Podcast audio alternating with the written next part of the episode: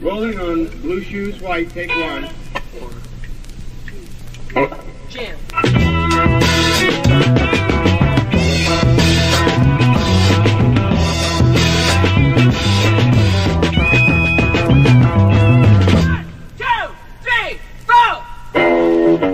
El movimiento que comienza en California a finales de los años 60 se empieza a extender por todo el país al comienzo de la nueva década de los 70. Pero hay un año en particular que es la eclosión de la Revolución por Jesús. Estamos hablando del año 1971. De este trata este programa, eh, cuando precisamente en el mes de verano de agosto apareció en la principal revista de Estados Unidos en la propia portada, La Revolución por Jesús.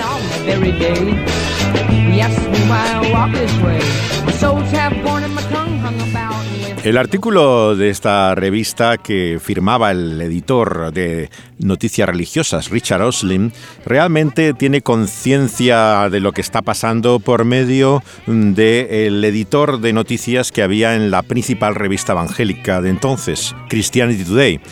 Este joven, que tenía entonces unos 30 años, es Plowman, es el que le avisa de lo que está pasando en California y en concreto le convoca para un bautismo en el océano de un millar de hippies. Y el argumento que utiliza para él es, dice, si has sacado a 300 hippies desnudos que se bañaban en una playa, ¿no sería más interesante un millar de ellos bautizándose? Y con ese argumento es que la revista Time manda a sus fotógrafos y aparece todo este tremendo reportaje de varias páginas eh, que llevó a muchas televisiones también a grabar eh, acontecimientos como este que estaban ocurriendo en California.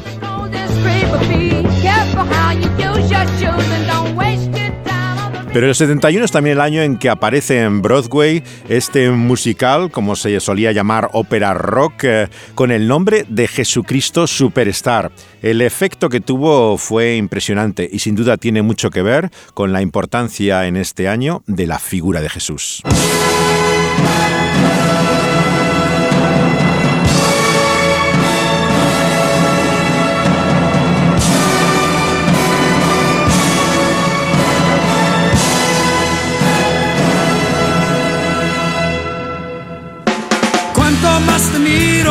Puedo entender, porque has dicho no a lo que supiste emprender.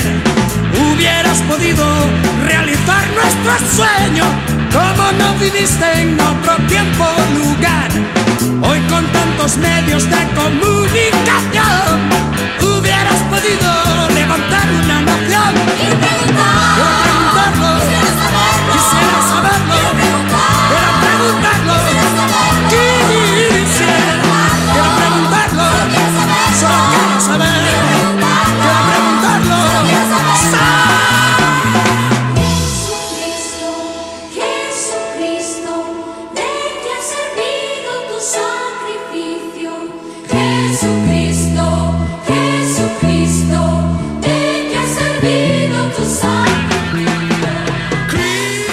Muchos religiosos, por supuesto, no vieron con buenos ojos el contenido de esta obra, incluido grupos judíos que consideraban que era una obra antisemita. Eh, realmente los evangélicos más conservadores y fundamentalistas eh, criticaron el aspecto básicamente humano de Jesús en esta obra eh, de Tim Rice, que venía de Inglaterra. El hecho es que el año 71, eh, en octubre, hay piquetes literalmente de boicot en las puertas del teatro de Broadway, donde hay tanto cristianos como judíos eh, que se manifiestan en contra eh, de esta ópera rock. No fue la única. Está también la obra de Gospel, eh, que tiene eh, una D antes de la S de Dios y que acaba con L, que tiene un doble sentido también en inglés. No es la música que conocemos como gospel, una confusión que con frecuencia hay en español eh, cuando se escribe el término gospel. Esta está basada en la obra de Mateo, pero presenta prácticamente a Jesús y sus discípulos como payasos en el mundo contemporáneo y es realmente también bastante arriesgada. Es el momento también de una película en la cual también se le presenta como un afroamericano, en el cual el actor más importante de aquel entonces, Poitier, eh, hace un papel también trasunto de Jesús. En definitiva, es un año en que todo parece hablar de Jesús. Y el principal predicador que había en Estados Unidos, en eh, Billy Graham, también, por supuesto, aprovecha esta ocasión y en sus campañas del año 71 eh, comienza una y otra vez con referencias a todas estas expresiones eh, musicales y teatrales sobre la figura de Jesús. Called Christ the Superstar. All over the country, thousands of young people are talking about Christ. They can't escape him. There's a Broadway play right now entitled Godspell, a musical version of St. Matthew's Gospel. Billy Graham recuerda cómo en ese momento hay una ópera rock llamada Jesucristo Superstar, que miles están viendo, cómo hay también una representación del Evangelio de Mateo con gospel y cómo la juventud en millones no puede escapar de la figura de Jesús. The front cover of Life magazine a few weeks ago ran Jesus Christ Superstar. And this rock opera from England was confronting young people with one question Who is Jesus Christ? La portada de la revista Time eh, saca ni más ni menos que a Jesucristo como ese superstar. Eh, el efecto que está teniendo esa obra eh, que viene de Inglaterra eh, le muestra al predicador verdaderamente la actualidad e importancia de la figura de Jesús. Who is Jesus? And the opera concludes with the voice of Judas coming back from the dead and still questioning who Jesus is. Don't get me wrong, says Judas in the opera. I only want to know. And then the haunting chorus follows Jesus Christ, superstar. Do you think you are what they say you are? Billy recuerda las últimas palabras de, la obra de Jesucristo Superstar, en que Judas, eh, que era la voz de Teddy Bautista, escuchábamos en la versión española primera de la obra, le pregunta a Jesús, ¿tú te crees que eres quien realmente dices que eres?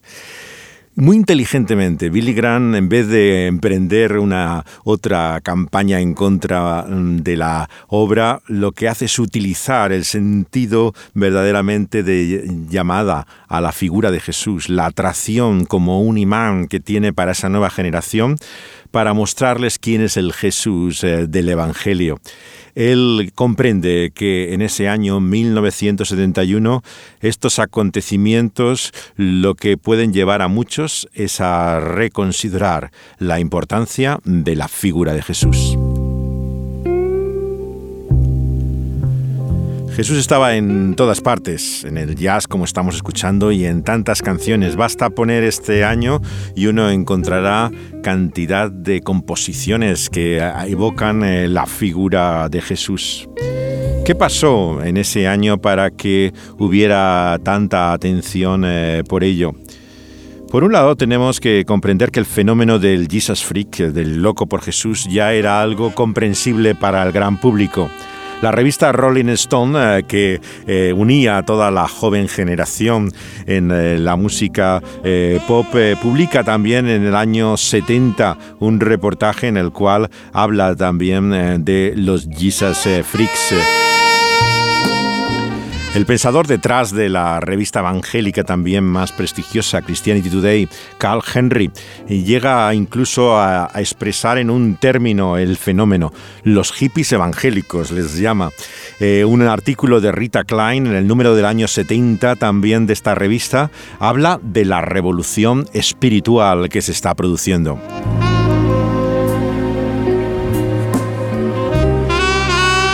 La música popular está llena de referencias. Simon y Garfunkel hablando de Jesús en, el, en su Mrs. Robinson del graduado. Eh, eh, oh Happy Day, la canción de gospel que llega a ser uno de los grandes eh, éxitos de aquel momento. Pero sobre todo la obra de Andrew Lloyd Webber y Tim Rice, que era el letrista de Jesucristo Superstar, tienen una importancia singular en todo este fenómeno. El primer contacto de Billy Graham con la gente de Jesús eh, se produce ese mismo año, en Año Nuevo, eh, cuando se encuentra con un grupo que eh, estaba en Pasadena, California, en un programa en vivo que emitía la CBS y la NBC, las principales cadenas americanas, y estaba un grupo de un café bar de Fullerton y una banda, incluso un grupo que estaba en las calles de Los Ángeles, repartiendo la famosa eh, revista en forma de periódico gratuito eh, que había hecho la Revolución por Jesús, el eh, periódico libre de Hollywood. Graham y su mujer Ruth los ven desde su descapotable cuando van atravesando el bulevar y observan cómo están gritando un único camino y hacen el gesto característico de la gente de Jesús con el dedo hacia arriba y tienen la primera conversación con ellos que le lleva al predicador a la idea de que algo está ocurriendo en todo el país, eh, de lo cual puede hacerse eco.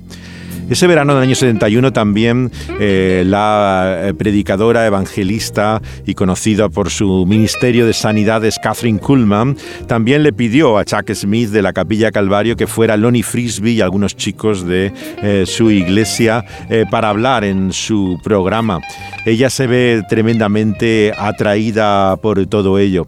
Incluso en iglesias que tienen poco que ver con el mundo evangélico hay referencia de ello. El arzobispo de Canterbury, Michael Ramsey, dijo también eh, que si San Pablo mismo estuviera vivo hoy, sería uno de los dirigentes del movimiento eh, de la gente de Jesús en Estados Unidos. Incluso el poderoso cardenal de Filadelfia habla de ello como una cosa buena. Eh, verdaderamente eh, hasta incluso predicadores del pensamiento positivo como Norman Vincent Peale admiten que aunque ellos no son los individuos para estar con una guitarra eh, ahí en su iglesia como hacían aquellos jóvenes, sin embargo veía que había una importancia evidente en lo que estaba pasando. Pero fue Billy Graham, el evangelista americano que hemos escuchado, y particularmente en esta campaña de Chicago del año 61 que hemos escuchado, eh, donde hace una referencia, pero ocurre también un incidente, claro, que no pueden ver en los vídeos que llenan YouTube eh, de esa predicación en esa campaña. El incidente ocurre cuando eh, varios miembros de un grupo opuesto al cristianismo se presentan en el auditorio y quieren boicotear y quien interviene precisamente para pararlos es un grupo de la gente de Jesús eh, que estaba escuchando a Billy Graham. Eh, son ellos los que convierten lo que podía haber sido eh, finalmente un escándalo en medio de la predicación, todo lo contrario, ¿no? en una vindicación e identificación con el Evangelio por parte de estos jóvenes. En aquel momento Billy Graham era el consejero espiritual de Richard Nixon. Él lo era de cualquier presidente, a diferencia de lo que ahora ocurre. Los evangélicos en Estados Unidos no estaban aliados a un partido político concreto. Era cual fuera el presidente eh, el que tenía más influencia Billy Graham eh, sobre, sobre ellos. y eh, su papel en este momento es tremendo. Está en una edad y una, con una fuerza y claridad mental impresionante y realmente aprovecha todo este incidente eh, que lleva casi a intervenir a la policía. Llegó a haber incluso eh, una, una, carga de la policía contra este grupo que tenía mucho que ver con la iglesia de Satanás que se acababa de comenzar entonces en California y venían organizados eh, con la idea precisamente de, de, destrozar toda la reunión de, de Billy Graham, un grupo bastante considerable, ¿no? Pero los 200 hippies evangélicos que estaban allí fueron los que impidieron realmente que aquello eh, acabara tan mal como podía haber sido. Eh, de hecho, la anécdota se cuenta que Ronald Reagan en los años 80, en aquel entonces era gobernador en Sacramento, contaba que le había impresionado eh, cómo habían intervenido en la época de, esas protestas y el signo famoso que el propio Billy Graham utiliza ya en su campaña de un único camino, que él mismo coloca e incluso la, multitud, la audiencia empieza a, utilizar eh, el nombre de Jesús deletreado, que era una de las formas también en que eh, se solían decir en las marchas de la gente de Jesús. Hay en todos sentidos, como vemos ya, una cierta apropiación incluso del movimiento de Jesús eh, por lo que eh, es el, movimiento evangélico en general, que cada vez más asume ¿no? como parte de ellos su mensaje. It's interesting to me that in 1971 the plays, the books, the operas, the movies about Jesus. Our generation cannot escape Jesus. Es interesante que en 1971, dice Billy Graham, películas, obras de teatro, que los medios no puedan escapar de la figura de Jesús. Of the New Testament by the American Bible Society. They sold 25 million copies. We cannot escape Jesus. Una nueva traducción de la Biblia en América ha vendido millones de copias. Sigue siendo el libro más leído. We cannot escape Jesus. I've never heard of an opera or a play even about Buddha or Muhammad or Gandhi But our generation has become hung up on Jesus. Yo no he escuchado una canción sobre Buda, sobre Mahoma o incluso Gandhi, pero nuestra generación está colgada con Jesús. Fíjense en la expresión, es característica de la cultura hippie. Esta es la inteligencia de Billy Graham, que cuando se enfrenta a algo que lo que uno esperaría sería un mensaje en contra, una crítica, le da la vuelta al argumento para convertirlo en una oportunidad eh, para hablar del Evangelio. ¿Quién es este Jesús? No podemos escapar de él. Tremenda la expresión eh, de Billy Graham. Y esta es la canción que del año 71 ha hecho el grupo de alabanza de Silo, las comunidades de las que hablamos que se extendían por todo el país, pero lo ha hecho en el 2016. 1971 and Jesus Christ was a superstar. We were singing day by day. Jesus Christ, He's the only way. Hands raised and my voice on high. I was praising Jesus for my new life. And I'll never forget your love. The night you set me free. 1971, el año en que Jesucristo era el superstar, que cantábamos el día a día de gospel, eh, que se tradujo de otra manera en eh, castellano y que las manos se levantaban al recibir a Jesús, canta el grupo de las comunidades de Silo.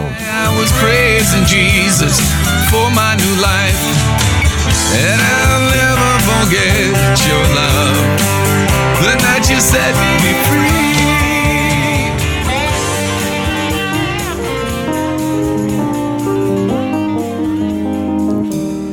Por toda la nación adolescentes con el apoyo de pastores evangélicos, trabajadores juveniles, eh, padres y todo tipo de mm, personas decentes y de orden empiezan a asumir los eslogans, los símbolos, el estilo entusiasta de alabanza y adoración. Se empieza a alargar un poco el pelo eh, sobre eh, las orejas y el cuello, cubriendo la nuca y empieza a crearse una subcultura juvenil. Eh, que llega en cierto sentido hasta nuestros días. El hecho de que eh, los jóvenes cristianos eh, no tengan una apariencia especial es en resultado, sin lugar a dudas, de todo este fenómeno. el merchandise, toda la forma en la cual se empiezan a popularizar eh, todo lo que eran las eh, pegatinas, las eh, chapitas que se llevaban con el símbolo del dedo hacia arriba, las camisetas, claro, los pósters, objetos de adorno que llevaba la gente. Todo comienza en este tiempo. Es precisamente quien lo asume. Había mm, grupos como la Cabilla Calvario que eran bastante resistentes a esto, pero por ejemplo, Dwayne Pederson y su revista de Hollywood se dedicaba también a producir estas cosas de donde sacaban considerables fondos también, eh, porque lo compraban muchas iglesias en cantidades, ¿no? Y eh, lo iban incluso regalando, poniendo las etiquetas en la calle a cualquier eh, persona, así que se movía mucho. El mundo de los café bars también se había extendido hasta tal punto por todo el país que no se hacen idea el número, no había prácticamente localidad ya en la que no hubiera un café bar. Generalmente es verdad que la mayor parte los llevaba la iglesia local, no era un grupo ni mucho menos de la gente de Jesús, pero estaban influenciados por ello. Eran personas de la iglesia que tenían una mentalidad más evangelística, grupos de jóvenes más fervientes que otros que eh, tomaban la iniciativa y sobre todo se va extendiendo eh, por el medio oeste, una zona eh, que no había sido alcanzada al principio por todo este movimiento y se desplaza ¿no? hacia allá el norte, Pensilvania, dirección al Canadá, todo ello. El editor de Christianity Today, eh, Ed Plowman, eh, tiene mucho que ver también con la publicidad eh, de todo ello tiene una enorme influencia incluso, claro, en el comienzo de la música que se estaba produciendo entonces. Surge el sello Mir, ¿no? que es uno de los eh, más importantes luego eh, de la música cristiana contemporánea, y empieza a vender ya cantidades importantes, incluso fuera de California, donde originalmente había surgido el sello de Maranatha de la Capilla Calvario, con el objeto de mantener a los chicos que hacían la música, que iban a tocar a una iglesia donde les invitaban y el pastor les daba 5 dólares, que no pagaban ni la gasolina de el coche. Y entonces eh, Smith dijo, bueno, hay que hacer otra cosa para que puedan vivir de esto. Y entonces se les ocurrió montar la productora a principios de los años 70 con el nombre de Maranata. Y el primer disco era una recopilación de todo tipo de bandas, formaciones de distinto estilo que había en torno a la iglesia y su objeto era simplemente el recurso de fondos para poder eh, mantenerse todos ellos. Y efectivamente fue todo un éxito. Empiezan a circular por todo el país eh, los discos eh, por el circuito cristiano de librerías e incluso de iglesias. Nuestra guía en todo este camino y viaje que estamos haciendo es Larry Eskridge, este hombre que llegó, claro, al Evangelio por medio también de la gente de Jesús cuando eh, había sido criado en una familia bautista y entró en un café bar en contacto con ellos, ha escrito la historia más impresionante de la Revolución por Jesús, publicada por la Universidad de Oxford. Esta es una, una entrevista en la cual la universidad eh, donde él enseña, en Wheaton, eh, le pregunta sobre la publicidad que recibe este año el movimiento de la gente de Jesús. Yeah, well, I think the the huge publicity uh, flap that comes in 1971. And at one level, you think, well, you know, this whole why wasn't there more publicity earlier on? Because you have this sort of strange, you know, uh, man bites dog yeah. characteristic of hippies, you know, yeah. reading the Bible and uh, out here, uh, you know, preaching on the street corners. Uh, but the 1971 publicity phase uh, really tended to, you know, get the word out there. And uh, Billy Graham played a pretty large role in that publicity. La ahora ya familiar voz para mí de Larry Eskridge, con el cual estoy en contacto desde el comienzo de esta serie y le escucho en horas interminables de entrevistas que son la base de su investigación, eh, con su enorme inteligencia, lucidez. se pregunta que por qué no hubo esa publicidad antes, si el movimiento hippie era tanto de boca en boca, eh, por qué eh, tarda tanto en tener influencia Y recurre aquí, claro, a la figura que era Billy Graham, el pastor de América, como se le ha llamado. Uh, the Jesus people and put it front and center during his 1971 crusades. And that. Um, was a pretty valuable service for the movement, I think, mm-hmm. because for a lot of folks, particularly in these conservative churches, pastors, youth pastors, parents who might otherwise have been resistant, well, Billy Graham's yeah, kind of giving it, it right. he's giving it a, a, thumbs up, you know, uh, with some reservation. Ese año 71 tomó en las cruzadas, como se llama sus campañas Billy Graham, la expresión pueblo, gente de Jesús para referirse eh, no solamente a este fenómeno, sino dar su aprobación para mucha gente conservadora, eh, protestante, que veía con ciertas reticencias a estos jóvenes hippies que ahora se identificaban con su fe cristiana.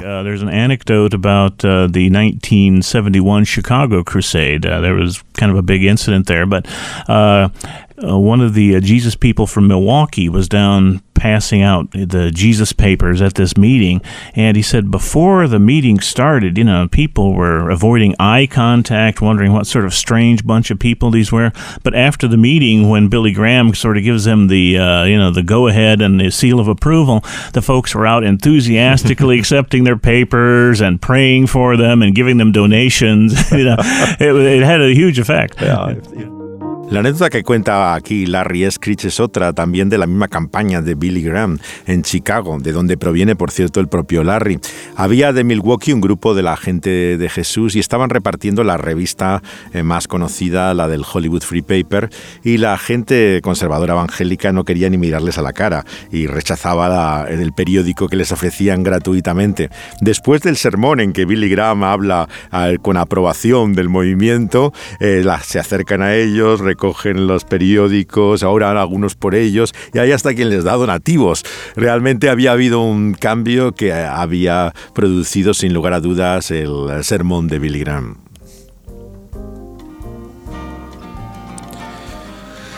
Y hoy despedimos nuestro programa con una de estas bandas hoy desconocidas y olvidadas, pero maravillosas. Se llamaba Lázaro, Lazarus, eh, y eh, es realmente ese mismo año 71 cuando publican este disco eh, que da a conocer las canciones que estaban haciendo a partir de mm, conocerse en un concierto de Peter, Paul y Mary, que estuvieron con con eh, Peter Jarro y le, le dieron esta cinta cuando estaban en Texas.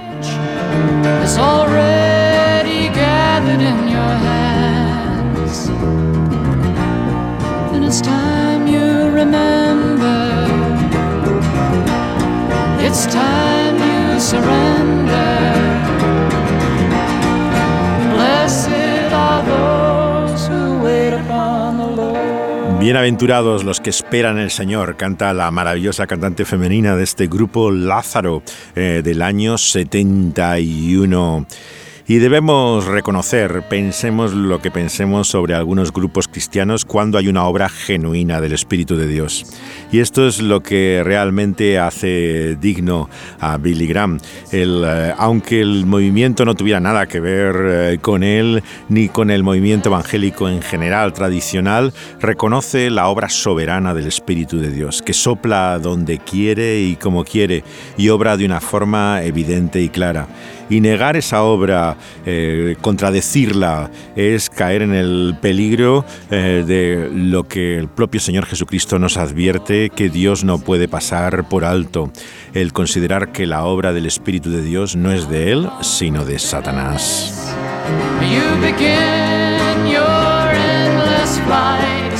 Seguiremos hablando de este increíble avivamiento y despertar espiritual que fue la revolución eh, por Jesús a comienzos de los años 70, aquí en nuestro programa Al Trasluz.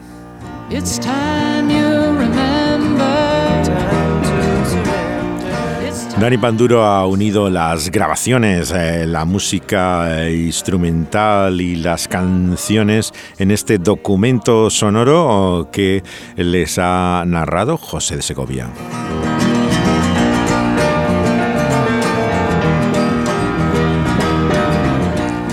Pueden escuchar este programa y los anteriores en las plataformas donde es subido después de su emisión en vivo por Dynamis Radio.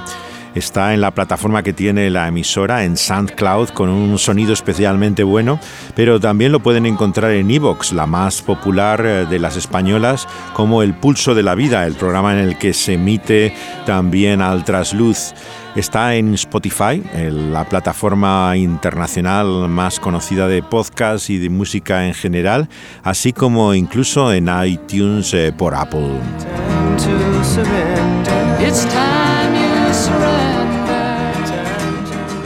Hasta nuestra próxima parada en este viaje en la búsqueda de lo ocurrido y con anhelo de un movimiento semejante en nuestros días. Reciba nuestros saludos, abrazos y besos desde aquí en Dynamis Radio.